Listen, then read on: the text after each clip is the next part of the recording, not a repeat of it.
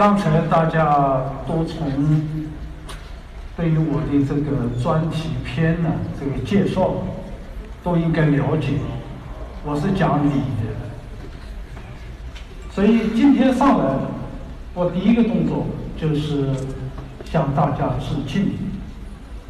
啊，二十年前我开这个课的时候，我这样做下面没有反应，啊，里面讲到了。后来几周以后，大家就认同了。那么今天我在这个场合向大家鞠躬致意的时候，哎呀，下面几乎没有几个人也站起来。老师，你这么尊重我们，按照中国的传统，礼尚往来，我们也站起来向您表示致敬。我相信，到我这个讲演结束以后，我再次给大家致意的时候，场上能够有更多的同学朋友啊，也跟我礼尚往来一下啊，这是我们讲礼传播礼的一个任务。好，今天这一场讲座。我们一个核心啊，是一个大写的人。人何以为人？啊，那么在讲这个话题的时候，我就非常自然的想起我们敬爱的朱镕基学长。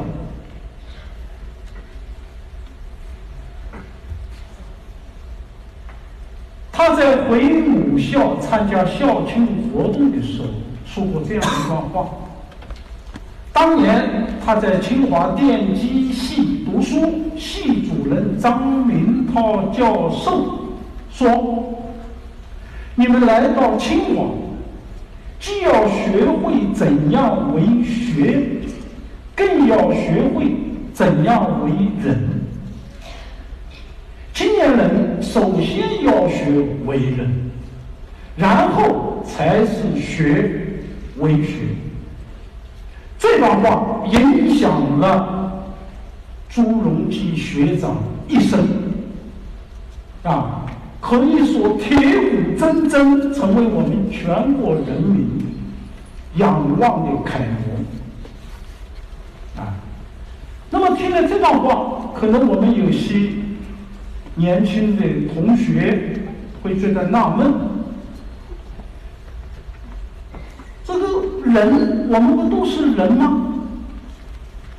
我们身上啊，有很多人都穿的很气派，有的还经常注意啊，要化妆啊，要捯饬自己啊。我们不是俊男就是靓女，怎么还有一个？学做人的问题，所以今天呢，我们把这个问题掰开了揉碎了，来给大家讲讲啊，朱镕基学长这番话他的深意。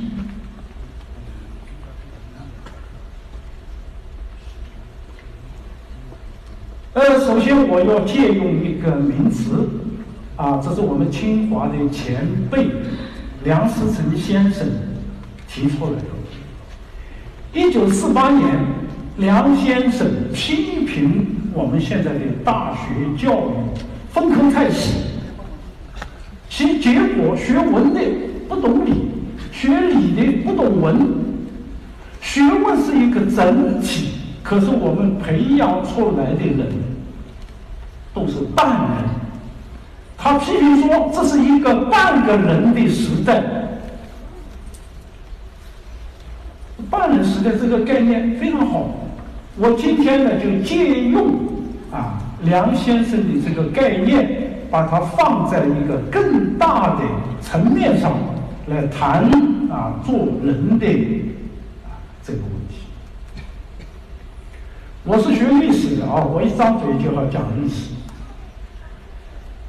呃，我们这个社会史说到根上，是人类的历史；一部社会发展史说到根上，是人自身的发展的历史。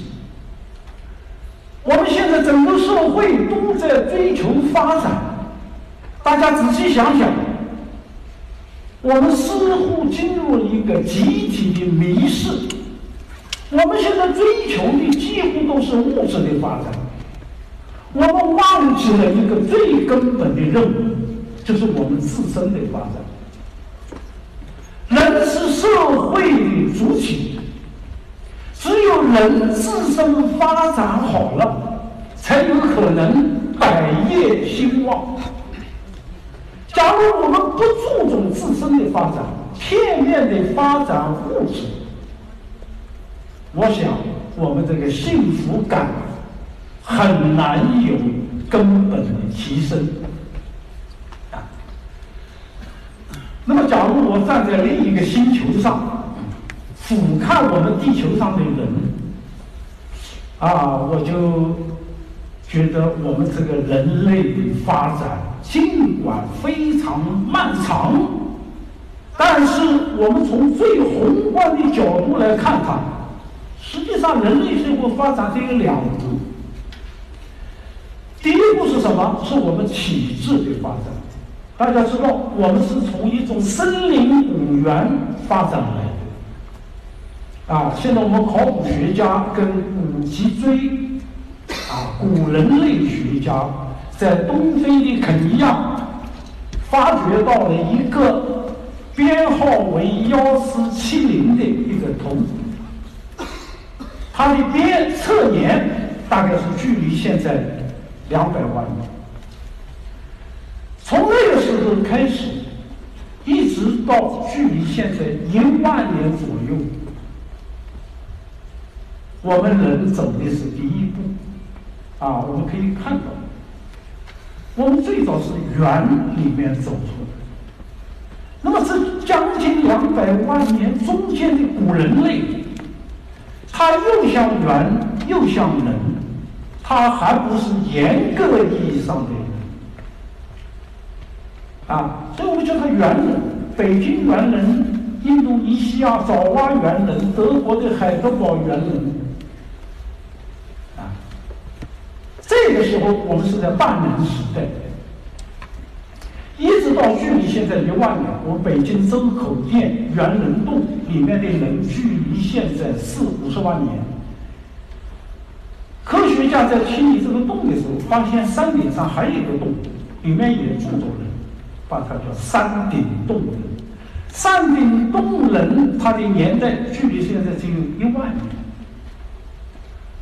我们著名的。古人类学家裴文中先生说：“山顶洞人，他穿上和我们一样的衣服到王府井，你认不出来。为什么？他在体质的进化方面已经完成了，他长得跟我们一模一样。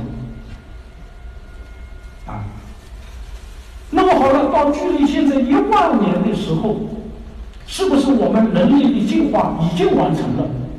我们剩下的任务？”就是怎么样吃好玩好，要享受好。我的回答是否定的。为什么？因为我们人这个身体里面包裹着一颗心，这颗心的发展和我们体质的发展不同步。体质的发展已经完成了。那颗心的进化还刚开始不久。我们既然是从动物进化来的，所以我们这颗心就不可避免的或多或少的残留着动物的野性。这就不难解释为什么我们现在吃的那么好，穿的那么好，长得那么好。可是我们做出来的事情，常常令人匪夷所思，以至于有的人啊，看到一些人的作为之后，在想畜生啊，原因就在于这颗心。所以我们进入了第二个半人时代，在我看来，我们现在还是半人，因为我们心的进化没有问题啊。所以，我们第二就是怎么样用道德理性去战胜残留在我们。心灵或者说精神家园里面的动物的野性，我们第一步花了将近两百万年，我们第二步要花多少时间，谁也不知道。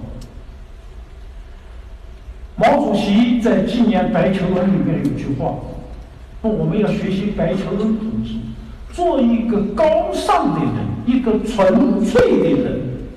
这话太有意思。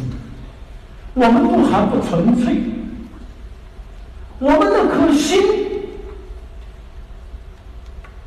它的发展非常缓慢，非常曲折，啊，所以我们中国文化了不起在哪里？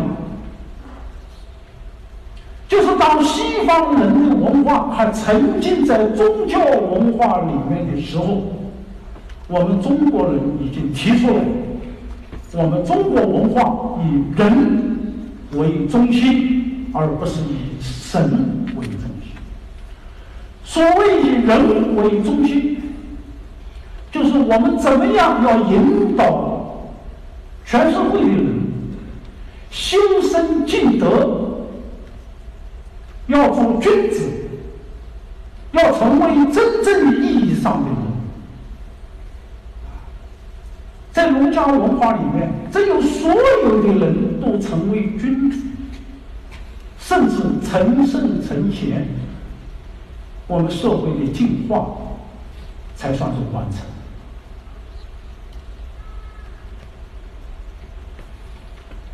中国文化非常有意思。春秋的时候，天下大乱，啊，我们在。一部书啊，叫《春秋》啊，两百四十二年，里面充满了残杀啊。司马迁在《史记》里面讲：“弑君三十六，儿子为了做诸侯，把爹给杀了，弟弟把哥哥杀了，这个畜生都做不出来的事情，人竟然做出来。”啊非常震惊啊！所以孔子就感慨啊：人不能与鸟兽同群啊！我们是人啊，是万物的灵长。那么这一个命题，在孔子的弟子乃至再传弟子里面，引起了非常热烈的讨论。我们人，中国人开始反思自己：我们是谁？我们从哪里来？我们又要到哪里去？啊，这样一些非常宏观的、关乎人类社会前进方向的这样一些话题，我们的人文觉醒在这个时候已经起来了。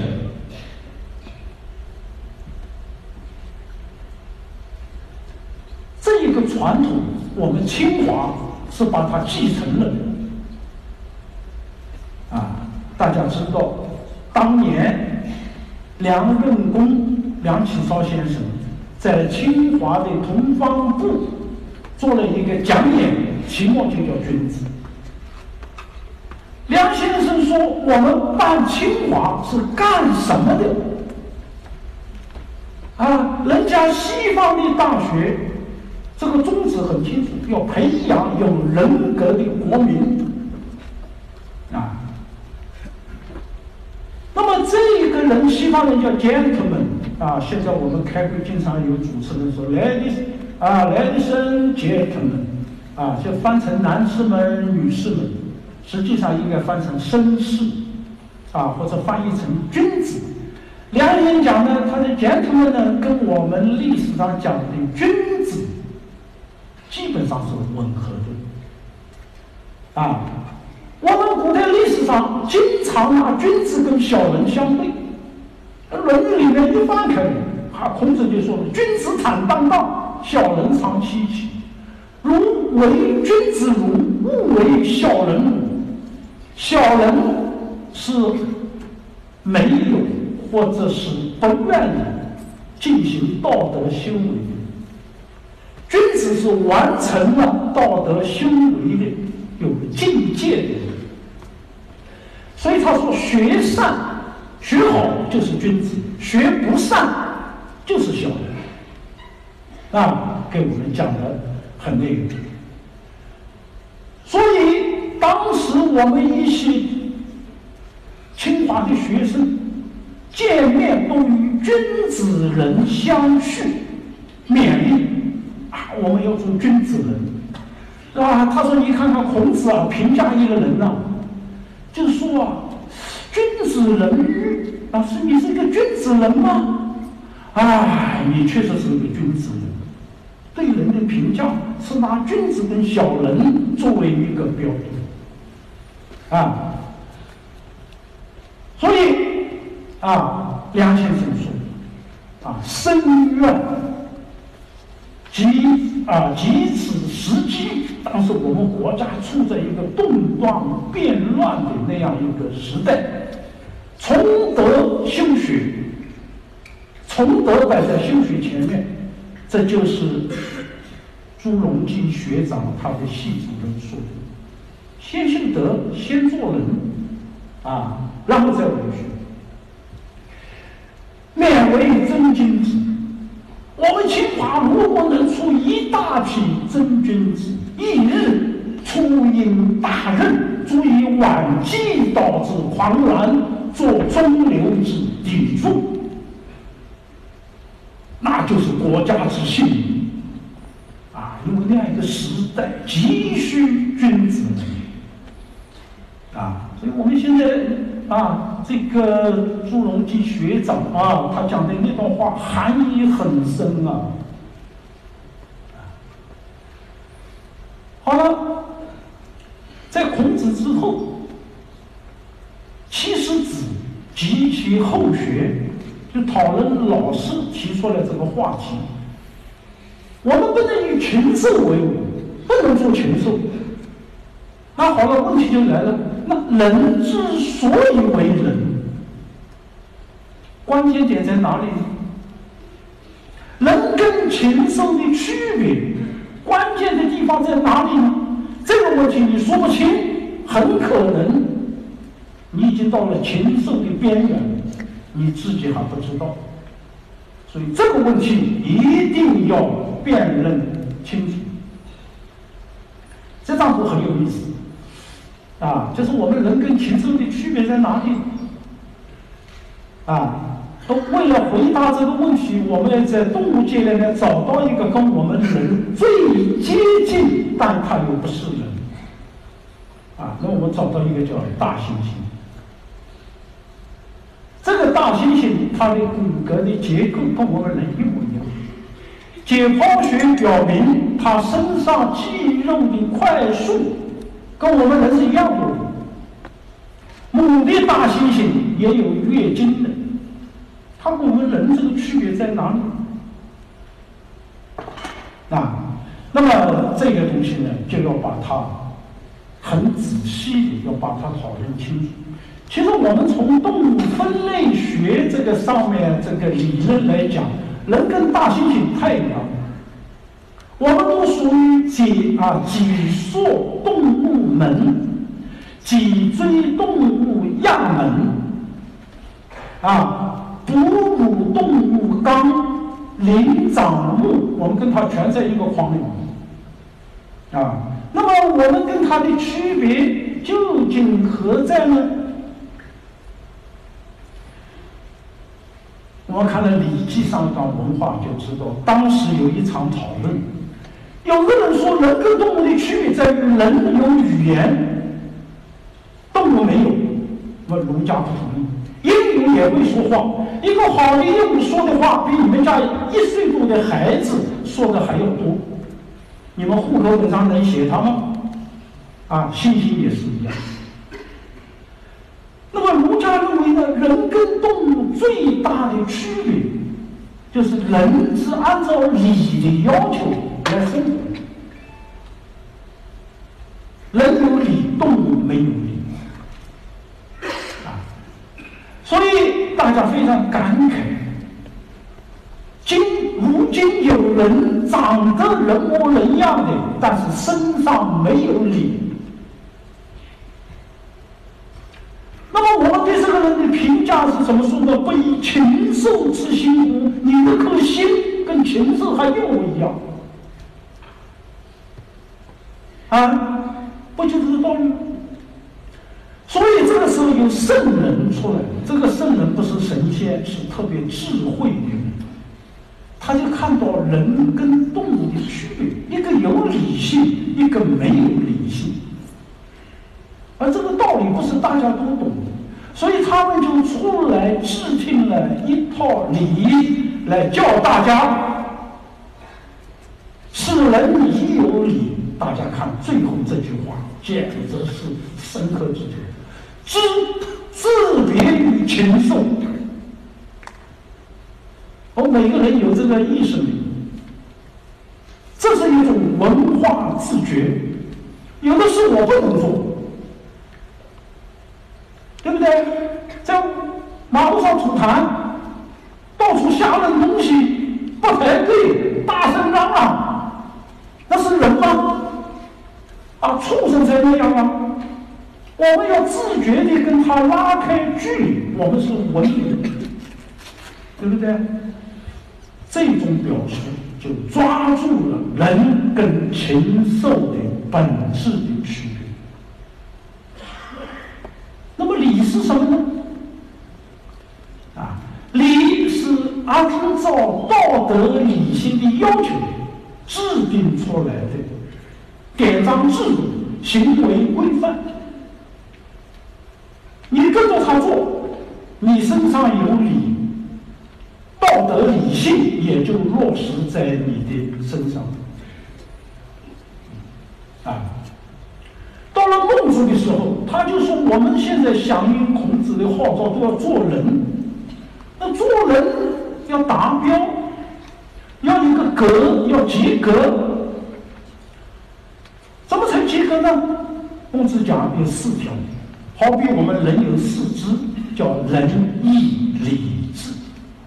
如果我们看到一个人他没有四肢，我们很怀疑，你是个人吗？”那么这个东西呢，不是外铄给你啊，用个印烧红了烫在你身上，不是。人是善，只要是人，我们与生俱来都有仁义礼智，是个善端。你好好的去护理它，仁义礼智。茁壮成长，就能成为君子啊。那么四个里面，孟子看重最重要的一个叫仁，一个叫礼。我如果问大家谁想做君子，大家都会举手。我说谁想做小人，肯定没有人举手啊。那么孟子讲了，君子。所以异于人者，就这个人，我们说他是个君子，他不是个小人。以其存心也，他心里面存放着什么？他念叨的是什么？孟子讲两个，一个叫仁，一个叫义。仁是爱心，君子是博爱。啊，现在所有的宗教都在标榜自己有大爱。我们不是宗教，但是我们提倡博爱，在战国时候的《孝经》里面就明确的写着：他爱天下的人，你爱天下的人，你就会尊重他们；你对大众的尊重，就会通过一定的肢体动作、语言表达出来。让对方能够鲜明的感受到，而且他会以相同的方式来对待我。所以，我们人跟人之间不仅是平等的，而且已经达到了一个更高层次的平等与和谐。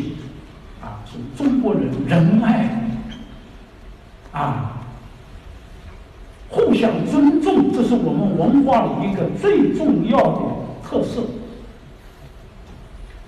我们中国人非常看重啊，我们几千年文明，最后它都融汇在生活里面。我们的生活在昌临时之后，不愁吃不愁穿了。我们懂得生活要有品质，要懂礼仪啊。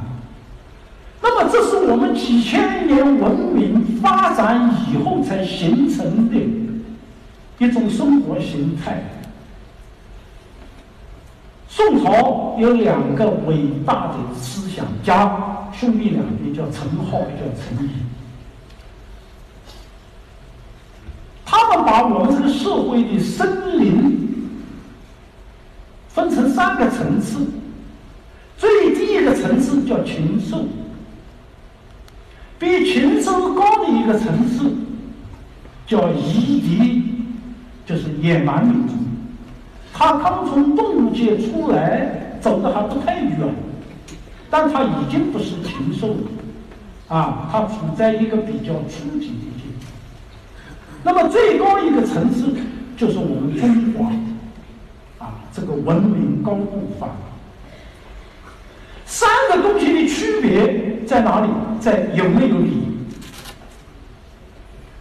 所以二层告诉大家，礼一失，一旦把礼丢了，便是夷狄，你就是野蛮民族啊！你出了大街，你从来不排队啊！你把这环境弄得一塌糊涂！你从来不为别人着想。到了夷狄，如果还不刹车，便是禽兽。因为夷狄它还有一些很啊粗浅的、肤浅的一些礼仪啊，所以我经常想啊，晚上睡不着。这三个层次，我们现在在哪个层次？我们不能以禽兽为名，我们这种文化自觉、文化自尊，应该在我们每个人的心里面要生根。我们要自觉的按照道德理性的要求来生活。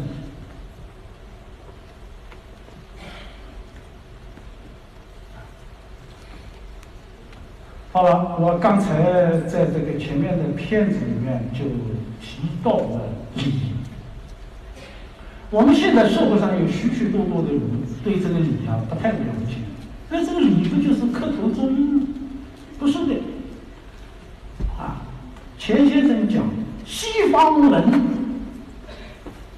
一开口就是文化，没有什么东西不是文化。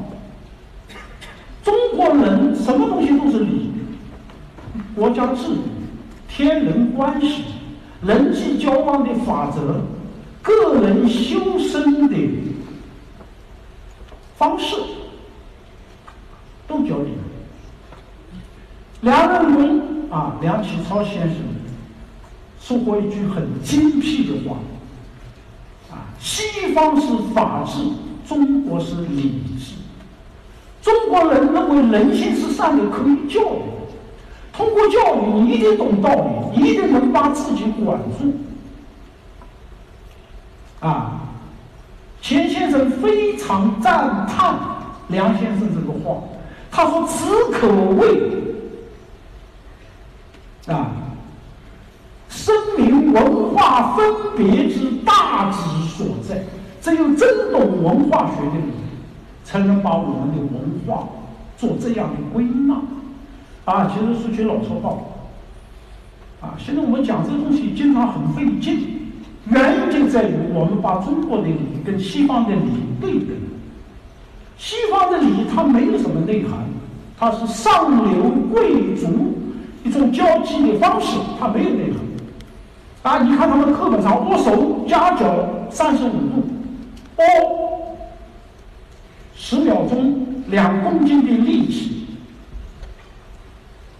中国人不讲究，中国人要讲力，里面有恭敬心，啊，有等等的啊，一会儿我们还会再讲到。所以礼应该是贯穿我们整个人生。我们人怎么发展？说老实话，我们体质已经变成一个直立人，变成一个现代人。可是我们的做派经常是涣散的、暴躁的，要他站着他想坐着，他坐着想睡着，想躺着，啊，走到哪里都跛着、倚着、靠着，啊，他们没这个精气神是松懈的。啊，所以怎么样要让我们每一个人走出去，人家一看有个能量。我曾经到国家体操队去讲课，啊，我说这个自由体操最有意思，一个方的地毯，那个运动员在角落上一站，啊，手一举，那一个动体操动作还没做呢，可是裁判的分都打出来了，叫印象分。我们在生活里面，我们每天都在给别人打印象，别人也都在给你打印象。我们没有一个人不希望自己的印象很高一点，高一点，按照你的要求，啊，一丝不苟，啊，最近。特朗普当选，我在网上看到一张照片，他父亲，别人评价他父亲，说这是一个极其严谨的人，甚至在沙滩上他都要穿西装的，啊，那他一丝不苟，啊，我们现在就在这方面，我们的精气神没有被提振起来。啊，我想大家如果按照这个去做，就一定会很好。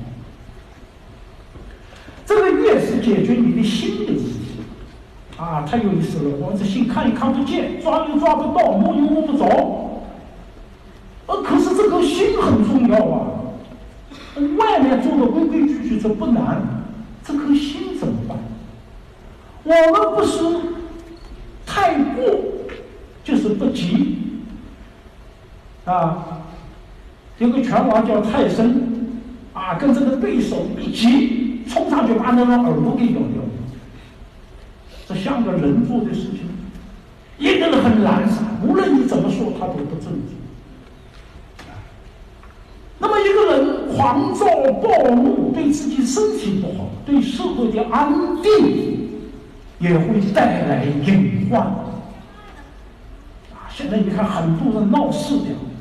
啊，有部门统计的，啊，这个恶性的案子，就死了人的案子，三分之二都属于激情犯罪。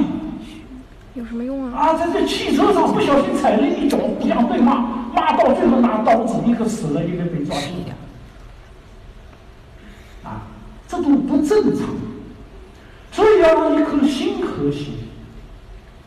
啊，古人就发现音乐是最好的东西。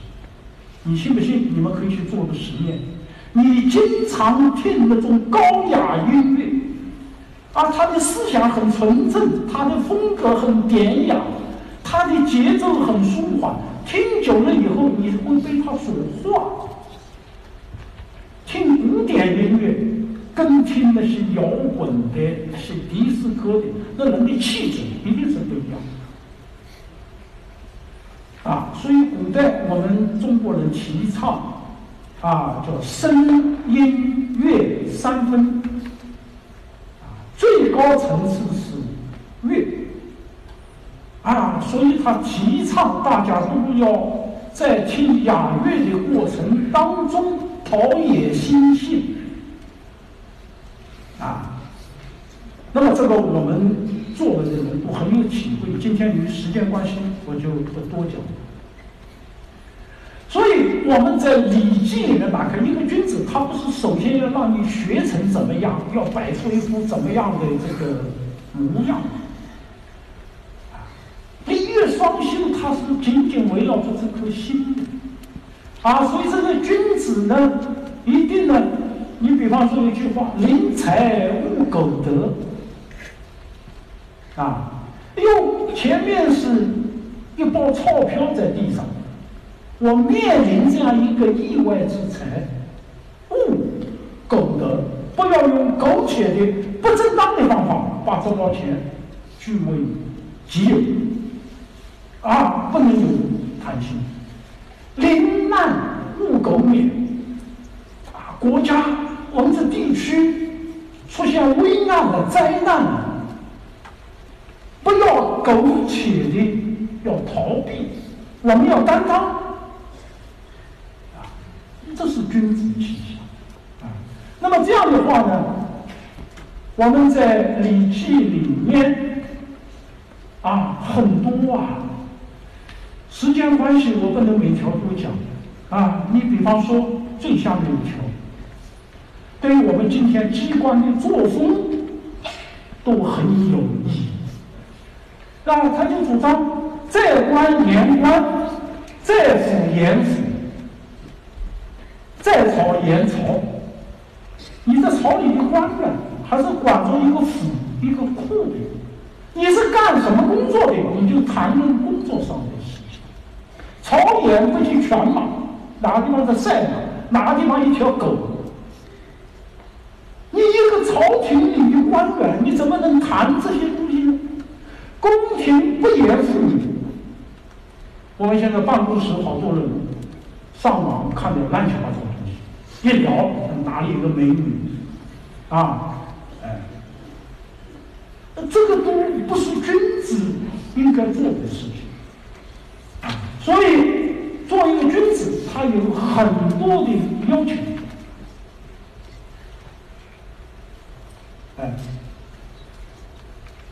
那，君子有风范，有气象，他往这里一坐，一句话不讲，你就感到他身上有一个场，气场很强，他吸引你。啊，那么作为一个文明人。啊，他的很多很多的地方，方方面面在生活里面，他都是有教养。这里我说一段啊，就餐饮，一群狗、一群猪吃东西，呼噜呼噜啊，抢着吃，是吧？我们是人呢，是人进餐啊，要有人的模样啊。礼记里的这样一段话啊，很有意思。那个时候吃饭分餐制，我们现在食堂里一人一个盘，大家不要说是西方传给我们，我们在周代就是这样。唯独那个饭是一盘放在中间，啊，那么大家吃盘里的东西，饭是中间，啊，那个时候拿手抓饭，现在全世界还有好多地方拿手抓饭的，啊，这是老天爷给我们的最灵巧的工具。啊好了，这一盆饭是好多人吃的，你要有爱心啊！有的人一上去一看，现做个大饭团，拿在手上慢慢吃。你们吃不饱，吃不饱，不关我事。我先占个便宜再说。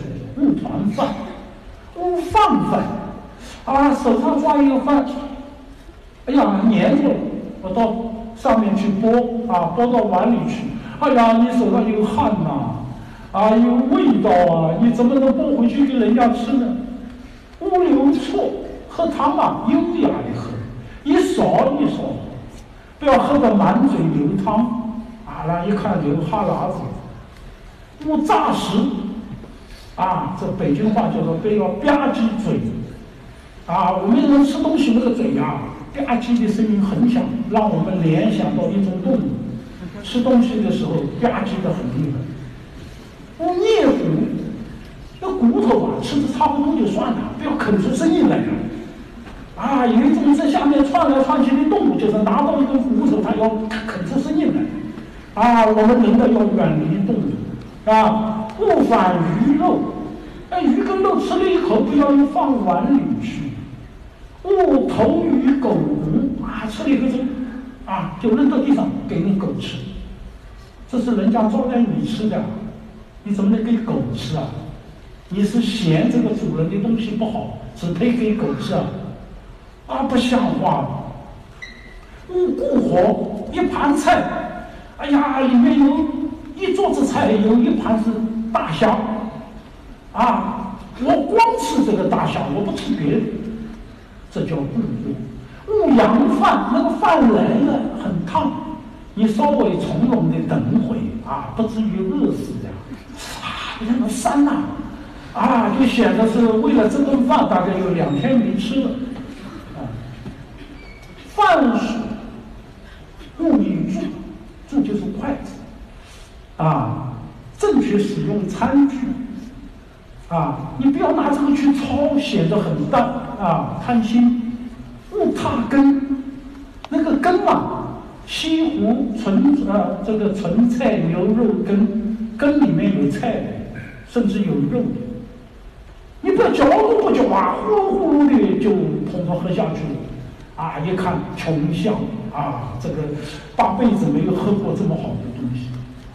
勿续羹，到人家家里去，人家做了这个羹，你不要到里面去加盐啊，加东西啊，这个等于是让主人脸上没光。你看你菜都不会做，啊，特淡没味道，啊，不能去里面去调味道啊，你少吃两口可以。勿刺齿，吃完了以后不要拿东西抠牙。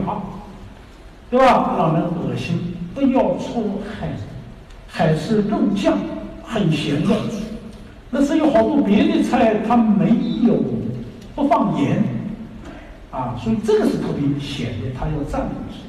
啊，结果你们把这么咸的东西啊，也在喝像喝汤一样的喝，啊，那个东西都不雅。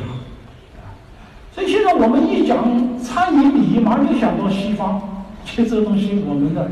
两千多年前啊，呃，尽人皆知的东西。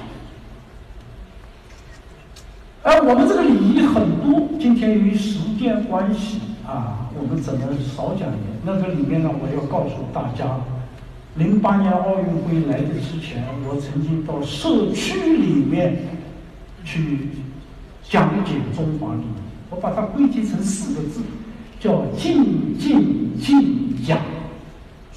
啊，有兴趣的朋友啊，在会后啊就可以找我们的书来细细的看。啊，这四个字很好记，你每天拿这四个字来检查自己，啊，那你一定不会做的很差。啊，好了，中国人的生活文明程度很高啊，处处充满了文化。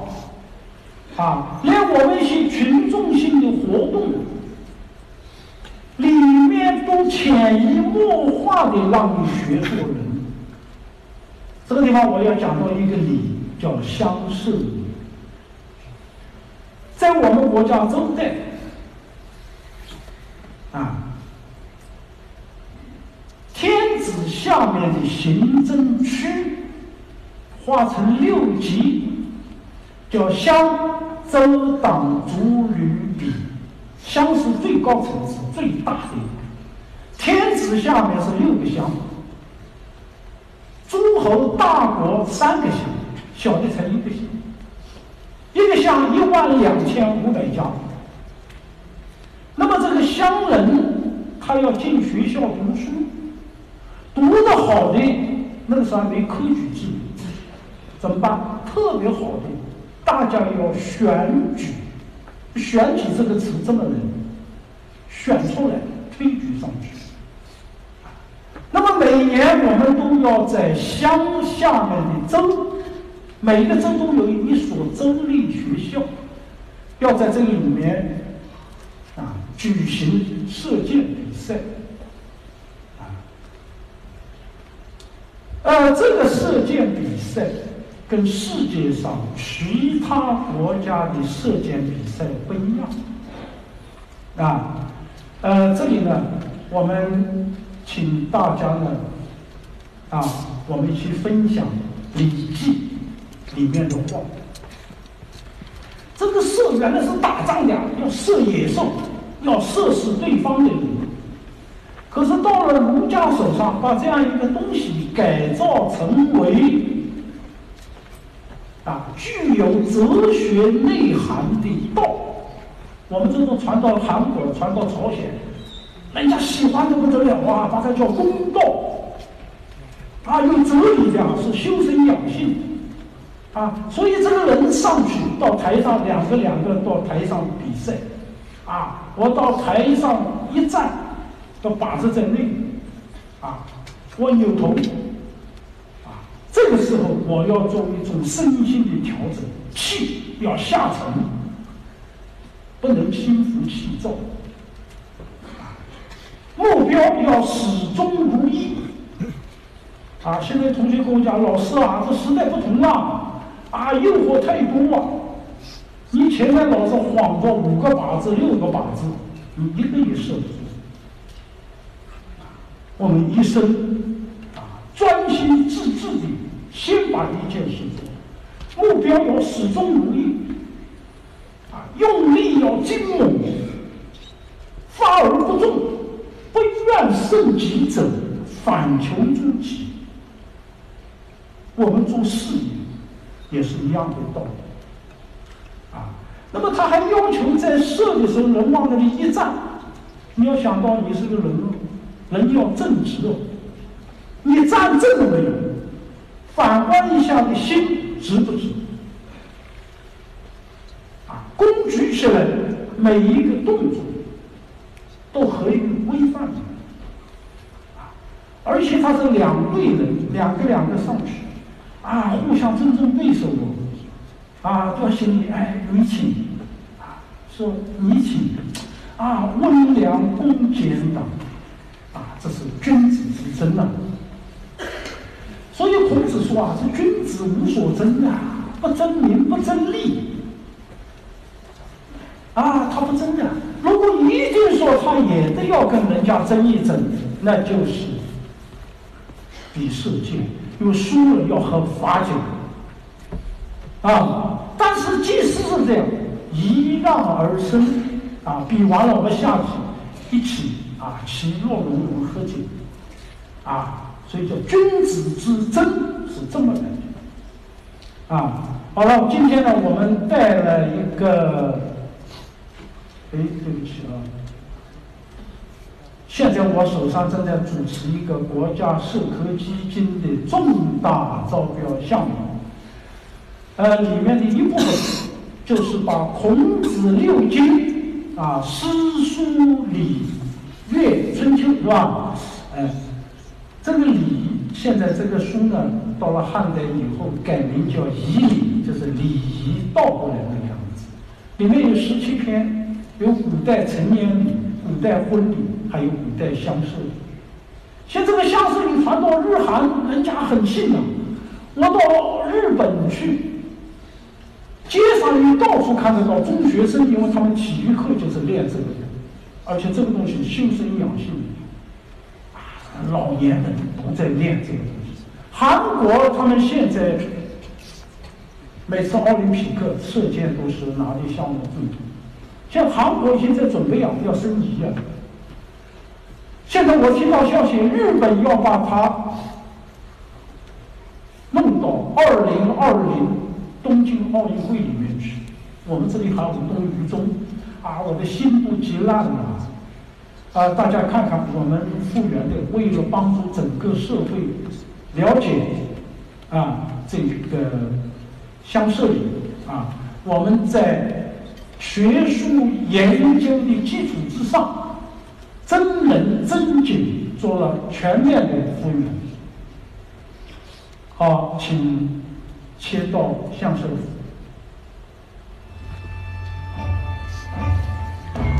里面所有的衣服都是根据文献记载做出的，房子根据考古的发掘的尺寸做的，这是门，啊，这是迎宾。这个人的角色是教练啊，诗社。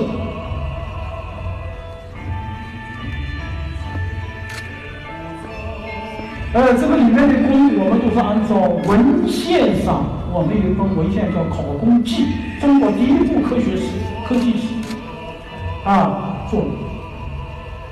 那么这个呢，我们铺了一个三百六十度的轨道。那么这个人他的射箭的动作是可以单独取下来以后做教材的。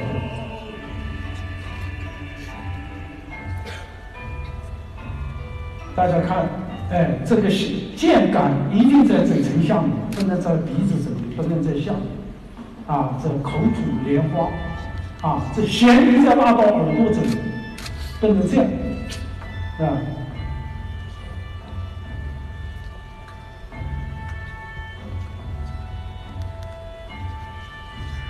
这个里面包括什么样的布，这个颜色怎么染染出来的，包括这个帽子是怎么做，啊，这个每个地方都是我们辛勤的汗水，啊，经过研究，跟街上现在穿的汉服不一样，每个地方都有交代。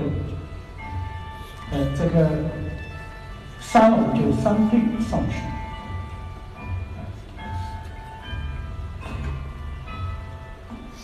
哎，这个叫锦，因为这是一个很正规的比赛，有五十八弓啊，倒过来倒过来五十八弓，七十八公，九十八公，三个等级的射道，啊，这是一个非常正规的一个体育比赛。但是呢，我们很遗憾，哦，国际奥委会下面的国际射联公布的资料。说射箭比赛是公元十四世纪英国的贵族发明的，气死我！那个公元前八世纪就有，啊，而且是非常完备的，啊。呃，我们准备在明年我们要开一个中日韩的国际学术讨论会。我们给他介绍一下啊，说我们在增盖这个，它的时间跟奥林匹克第一届奥林匹克运动会的时间一样。哎，看到没有？输了就把袖子穿起来，把那个弓弦松掉，而且在喝罚酒。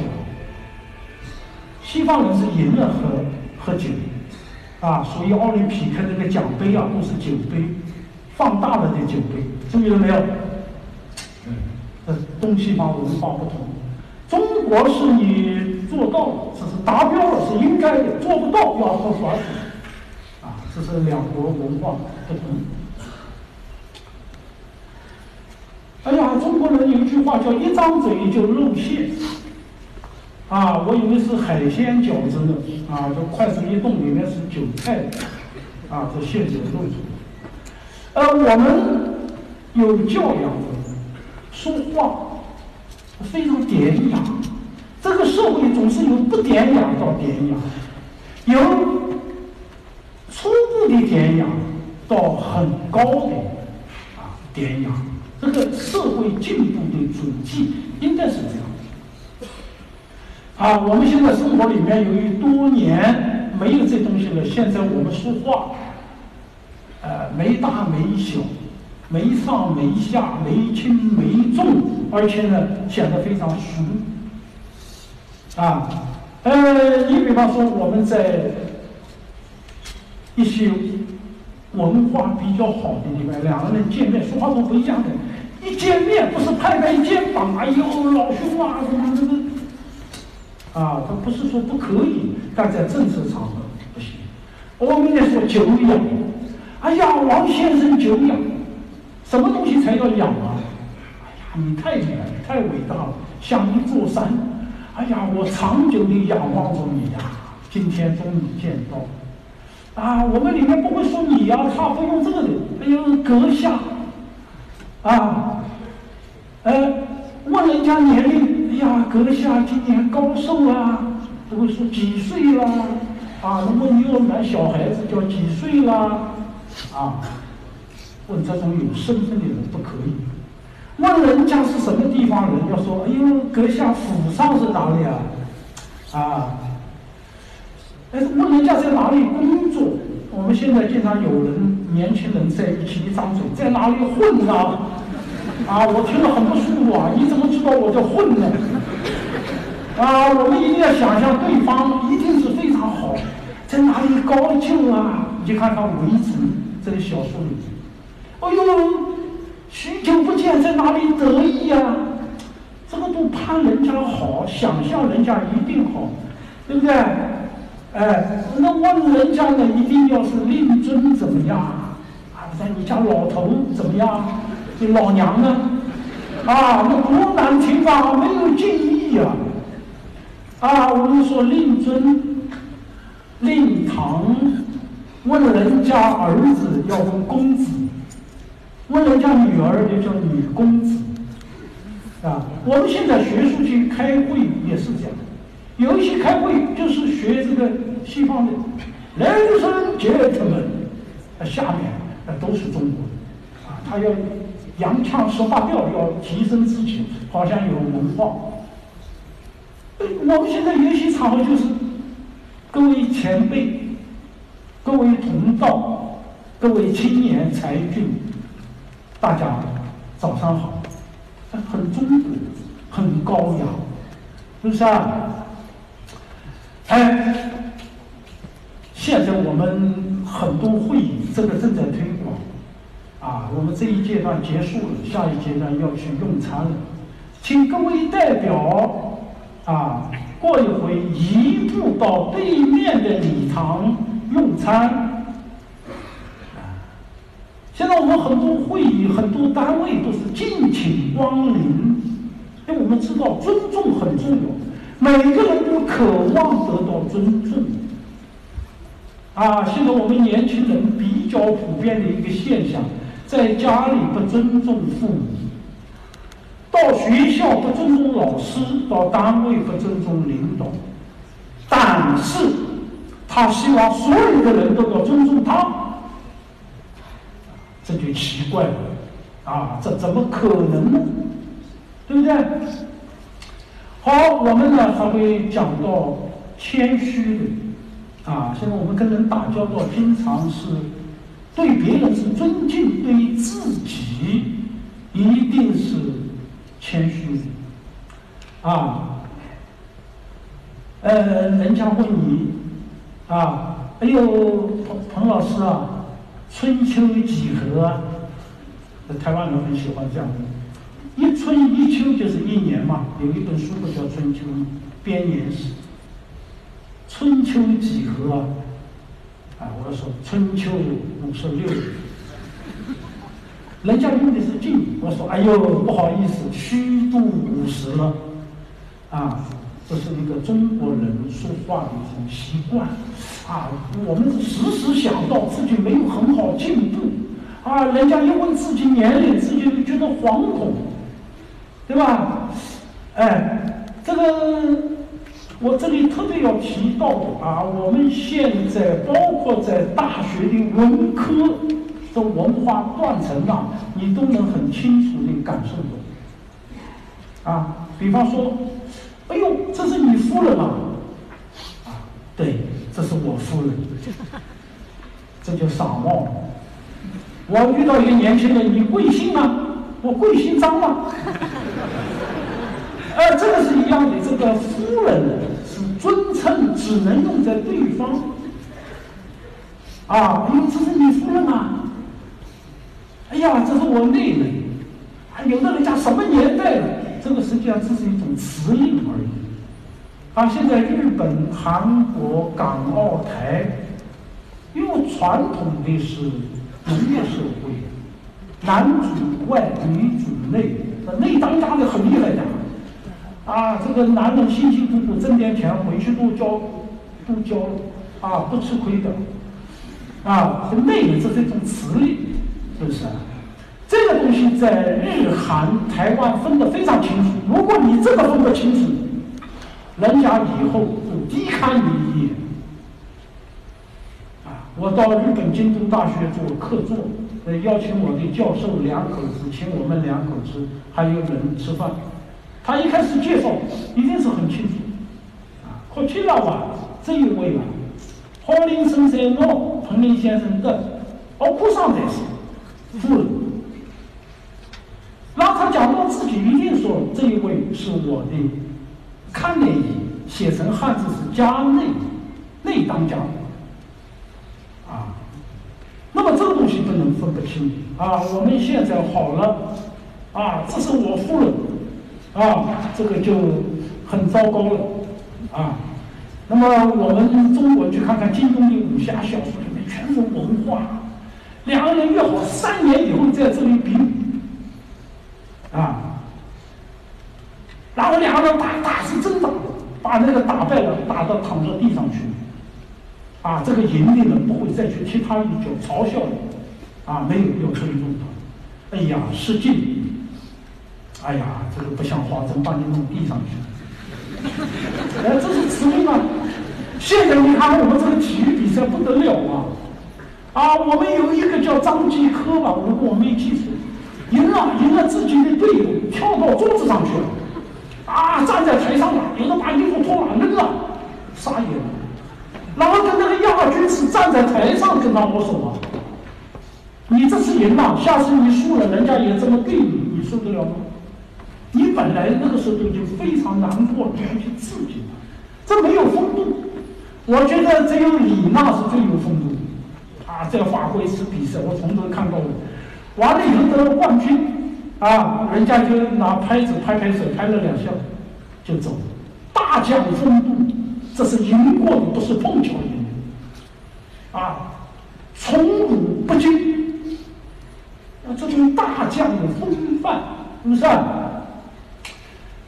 哎，我们还有，比方说去投稿，啊，一篇稿子投去，好长时间没给回，写封信去问问，哎呀，拙作，很拙劣的啊，呃，过去近三个月了啊，不知未看是否啊采用，如果不采用，请知下扔下来。这个这个不值钱的东西都很差，这是实力谦虚，啊，当然你不能反过来，哎，你那篇文章怎么样？扔扔下来啊，扔很好的东西扔给你，是不是？呃，这个里面呢，呃，很有讲究。在座的同学，如果是第一次看到这些东西，觉得很很难记得起。我在清华。开一门课，中国古代礼仪文明，开了十几遍。凡是跟我教过的同学，现在都能写非常典雅的信，啊，其他不用说，啊，所以我只要一看到邮件，我就这一定是我教的，啊，你们只要稍微学学就会啊，很容易，很容易。好，与时间关系，我只能举一个很典型的例子。啊，咱们现在同学呢忙，作业做完了，我 A4 的纸打出来，装在信封里面，丢到我信箱里面。信封上这样写：彭林教授敬启。我现在问问大家，对还是不对？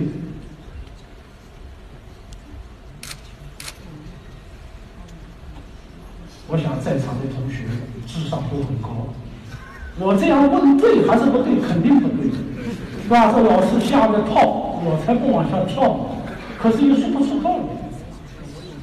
啊，这个呢，我们要做一个分析，这句话对不对呢？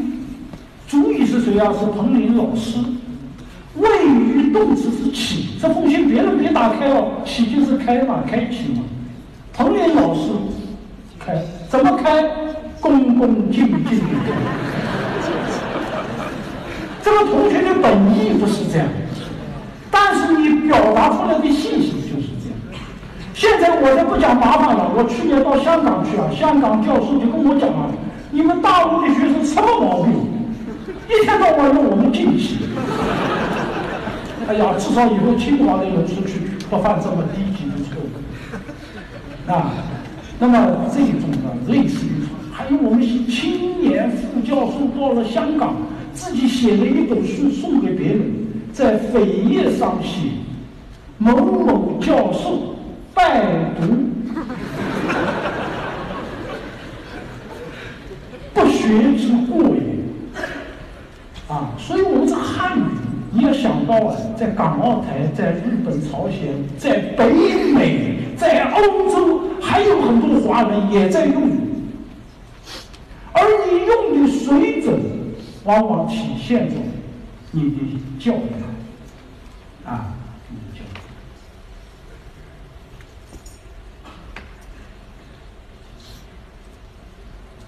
育。哎，好。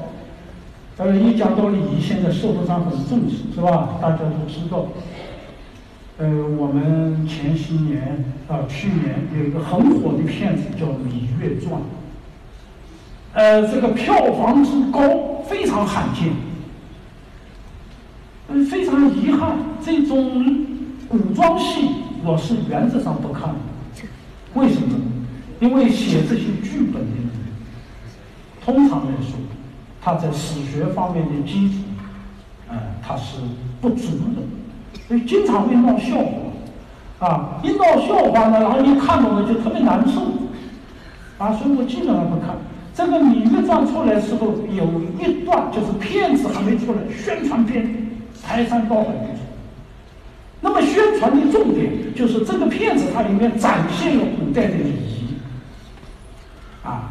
那么他这个宣传片，那个婚礼，啊，我听说现在有一个大片拍的是把婚礼作为一个典型的，啊，这个一个典范，哎，我就看，哎呀，看完以后我很郁闷呐。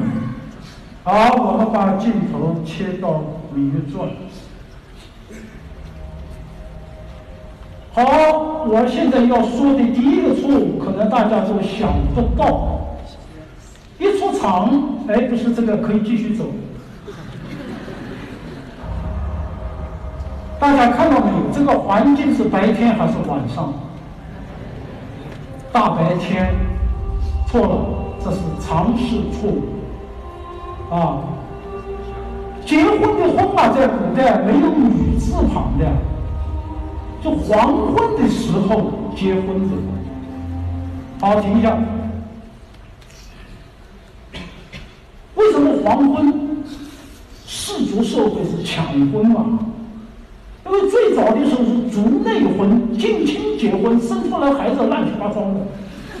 后来大家意识到，你血缘要隔远一点，孩子才是健康的，所以要到族外去找女孩子。那人家凭啥给你啊？要抢。抢什么时候抢？不能大白天的，啊，所以到天黑了以后大家就去。那么到后来不抢了，可是这个晚上傍晚以后结婚，成为我们中国人的一个传统。新郎去接女孩子，因之而来，所以叫婚姻啊。婚姻的姻原来没有女字啊，所以他把这个婚礼设计在大白天。这是一个常识性的错误。好，往下。哎，停。这个秦王应该亲迎，古代六礼，六个礼节。这个新郎一定要亲自去迎接。如果他是另一个国家的，你要做国君献上。去迎，《诗经》里面歌颂文王，那都是两两个。为什么叫亲迎呢？现在我们叫迎亲呢。今天我们中国人，你有钱也罢，没钱也罢，一定是新郎接新娘的，哪怕拿个小毛驴，拿个自行车，对不对？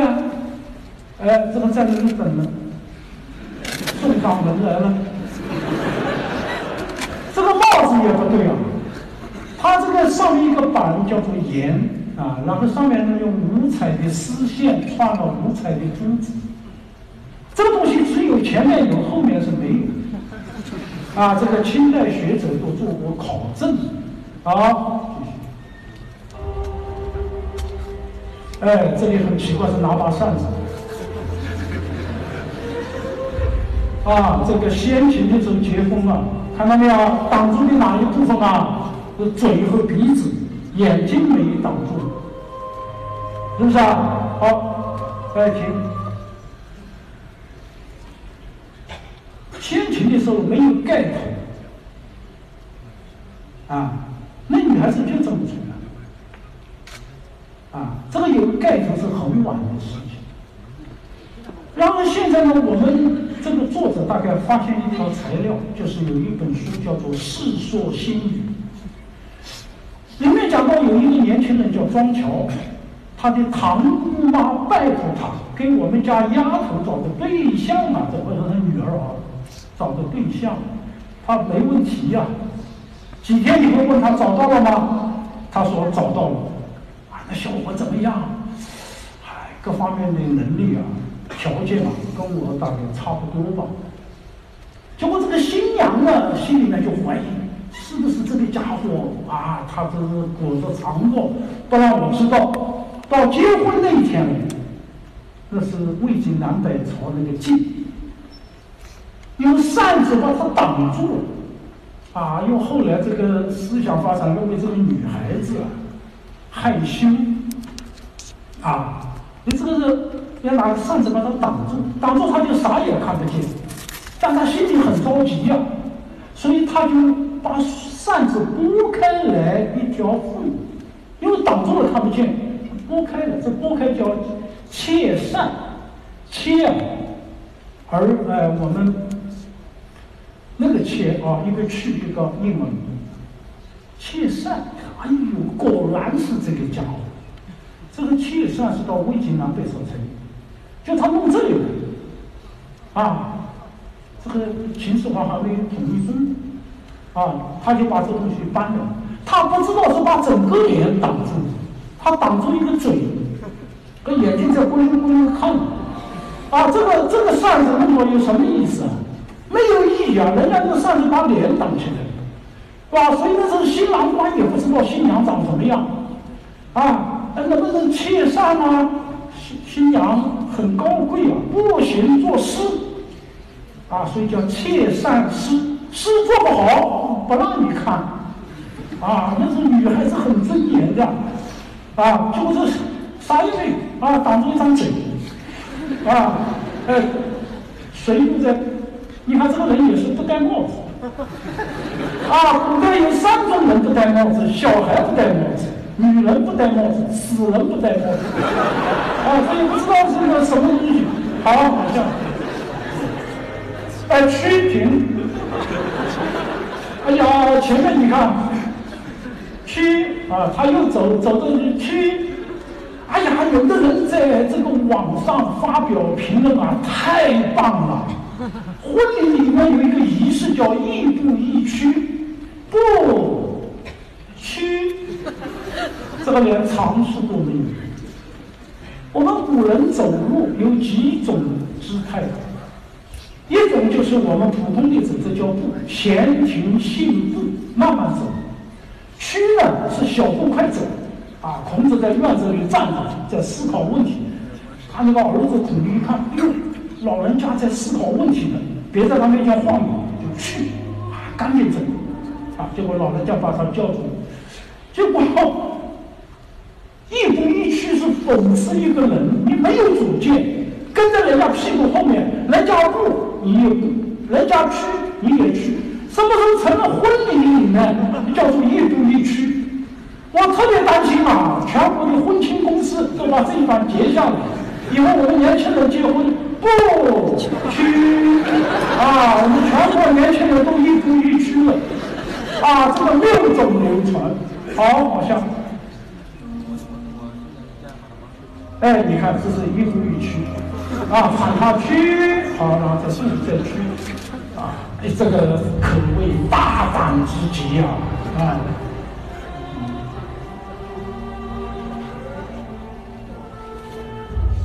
哎，看到没有？一双眼睛，啊，哎，这个男的又没有帽子，嗯。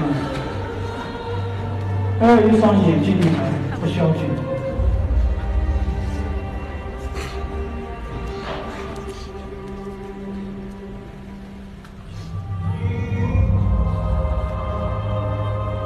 这个两个人怎么能这样行礼啊？作揖啊，这个是要行大礼呀！我夫妻对拜，到到什么时候还有呢？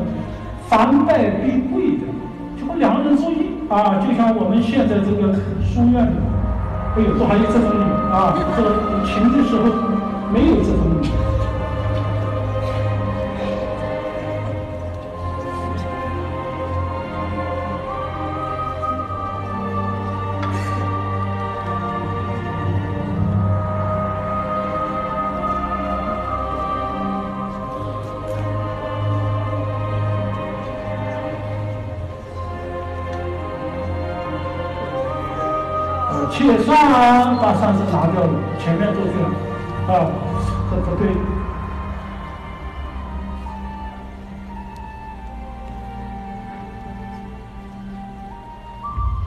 亲手交给他。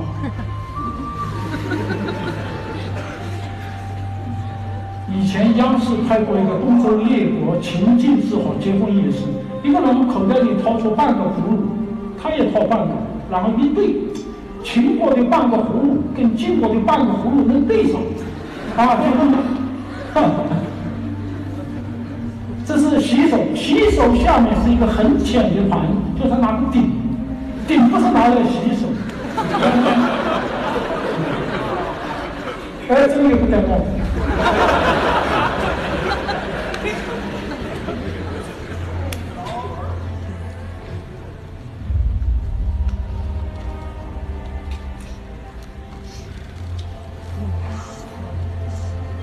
呃，这个也很有意思，很像现在吃烤鸭。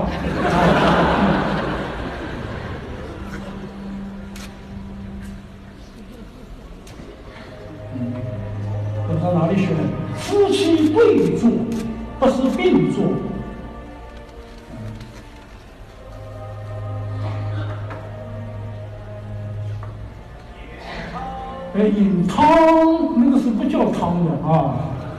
这个东西汤是什么？热水。现在我们到日本去，那个温泉门口都写一个字叫汤，啊，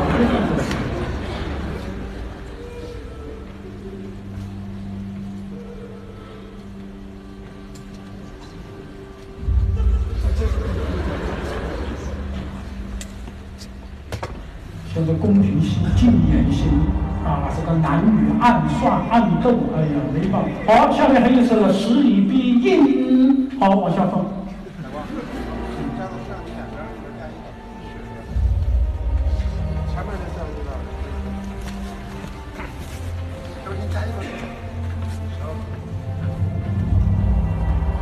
哎，这很有意思，看啊，完了。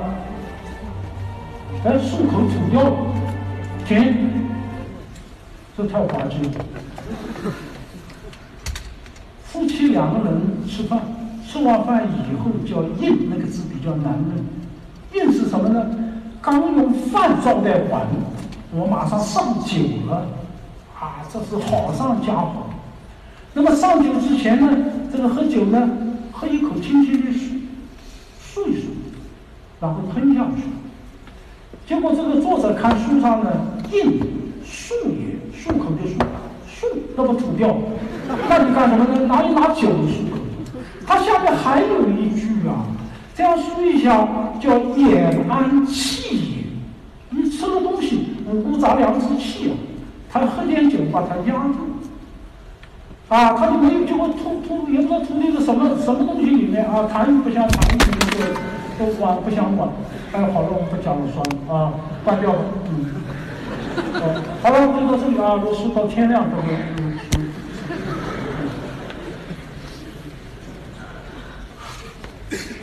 好，最后我们一定要结束了啊。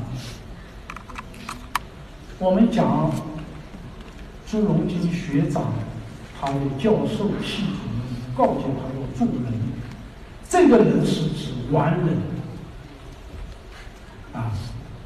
那么在《论语》里面呢，孔子对这个有回答的。啊，子路，孔子有个学生叫子路，他向老师请教，老师什么叫成人？这个成人跟我们今天不一样啊，他是道德学问都成就了的人。就是我这个人的一生怎么样才能成为一个真正的大写的人呢？哎呦，孔子一段话太棒了。若就是如，如果你身上具有张武中的智智慧，这是鲁国的一个很智慧的有名的人，你具备了他的智，又具备了公错之悲，这个公错也是鲁国的。这个人没有私欲，廉洁清正，品德高尚，啊，这个你也具备。你还具备卞庄子的勇，卞庄子是鲁国以勇敢闻名，就是齐国准备去打一听，卞庄子守在这里，都吓得不敢打。啊，这个人以勇敢。那么还有染求的义，就这个人的学问。这四个东西，只要有里面一个，你就是鲁国的名人。可是孔子讲，一个完人，把四个都加在一起还不够，还要加上礼乐，这才是一个完美的啊。好了，我们看看这段话，钱穆先生。他有一个解释，他这个成人好比是说全人，你兼有这四子之长，那么你的智慧足以穷理，你的廉足以养心，你的勇足以力行，义足以泛印的回答各种，然后呢，节之以礼。身上有礼节的，所有的东西都有分寸，啊，和之以悦，这个悦是你心态平和的，啊，那么这样的德成于内，文献于外，啊，是内外兼修达到一个境界，啊，那么你财权得备，浑然不见一善成名之际。啊浑然一体，啊，哎，那么其为人也就成了。所以我们清华的同学学习学的非常好，啊，好多理工科同学业余喜欢学文，啊，我遇到好多这样的同学，我这课上有一个。哪个系的？就是理工科一个系，他那个学甲骨文学到我的研究生听了都很吃惊。我们热文系有一个学生小篆他全能写，我上课，我后来索性把他叫台上，我说这个字怎么写，他马上就写出来，啊，非常好。但是还有没有进步的空间？礼乐。是你高雅，是你的道德啊，用一种很优雅的方式，把它混成一团啊，能够显露在外啊，所以我们啊很重要啊，大家记住这一段话啊。所以钱穆先生四九年没有跟蒋介石到台湾。他到了香港办了一个新雅书院，那么他就说呢，这个书院里面，他办校的一个最高的原则，要达到孔子这段话里面讲的，啊，德智体能都有，还要加上礼乐，啊，这是一个很高的境界，啊。嗯，我们评价一个人，无非是身和心，啊，很简单，就这两个东西。礼，自外做，啊，我们跟外面学习不一样。那个乐呢，有中处，啊，我和谐了，我唱出来的东西都不一样，啊。礼乐皆德，为之有德。我们现在开会经常讲，哎呦，各位前贤啊，各位啊，有的说是各位大德，德是什么？德就是得到真知的人是有德之人。礼乐皆德，为之有德。啊，所以我们这么高的一个层面上去理解，为什么中华是礼智是礼仪之邦，我们都清楚啊，内外兼修。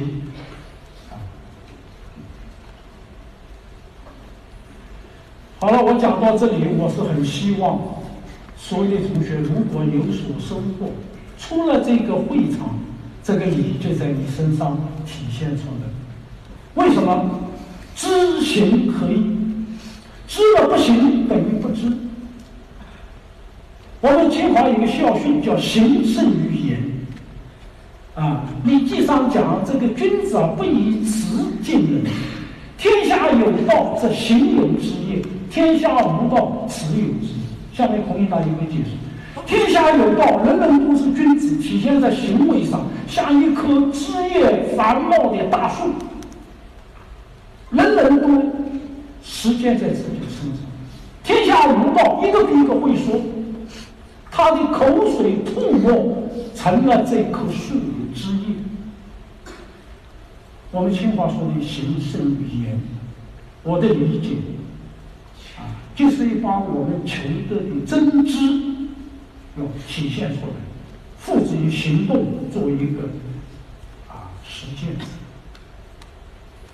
好，在结束之今天讲演之前，我举两个清华懂理的小故事，啊，呃，大家听了就知道，我们清华的前辈不仅学问好，而且知礼、懂礼、行礼。我们现在很自豪，我们有国学研究院四大导师，四大导师里面第一把交椅是王国维。要他做院长，他不做，我只做学术。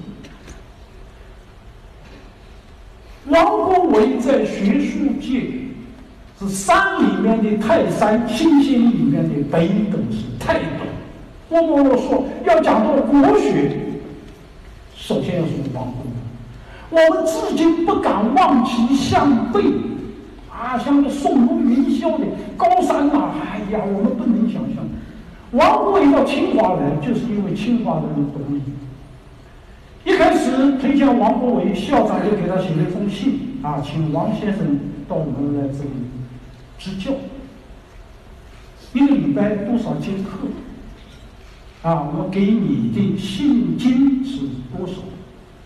后来吴宓一听，国学研究院的啊这个主任。王国维是有学问的、有身份的人啊！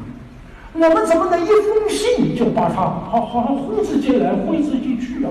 绝对不行啊！这样人家要生气的。哎呀，那怎么把信都寄出去了？啊，我们也很聪明，校长你亲自写封信，就说前面那是那封信啊是给您打个招呼的啊。今天我们专门派人来啊聘请。吴宓是出国留学回来，见了王国维，王国维坐那里一看就不高兴，啊，西装革履，啊，肯定看到我都是那一套做派，没想到这个吴宓，他身上流动的是中国文化的血，他见到王国维整了一会上去行大礼，现在有一些书啊写的不对。说他鞠躬，鞠躬不是大礼，大礼是叩首。王国维一下子被感动了，当时决定我把城里房子卖，我搬到清华去住。后来觉得吴宓这个人，啊，真是一个有学问，而且也懂怎么尊重人。